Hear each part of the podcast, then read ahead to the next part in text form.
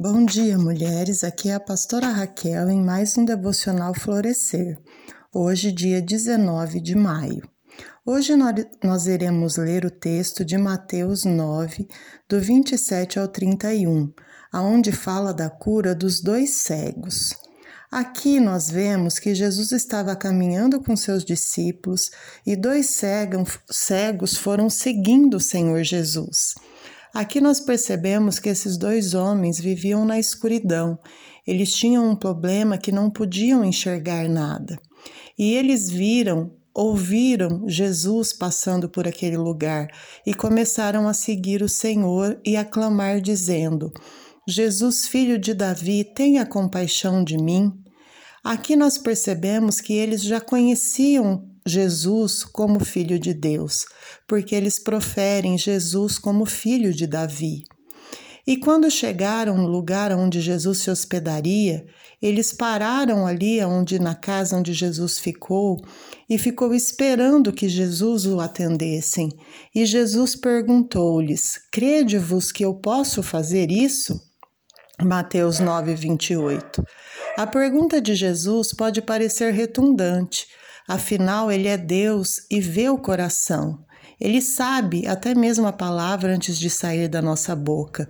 Mas Jesus queria ouvir da boca daqueles dois cegos a profissão de fé deles. Queria que eles verbalizassem a fé com os lábios, que eles criam que Jesus podia realizar aquilo. É muito bonito ver que Jesus quis escutar dos lábios a declaração de fé para efeito do milagre. E assim também acontece com a salvação, em Romanos 10, 9, que diz que se com a nossa boca confessarmos o nome de Jesus, nós seremos salvos. Então, aqui nós aprendemos com esses cegos e com Jesus que Jesus quer que nós verbalizemos a nossa fé através de palavras. Aqui nós vemos que, resolvida a questão, Jesus respondeu: Seja-vos feito segundo a vossa fé. Mateus 9, 29.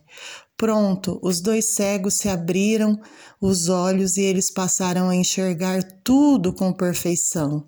Esse texto nos ensina as preciosas lições.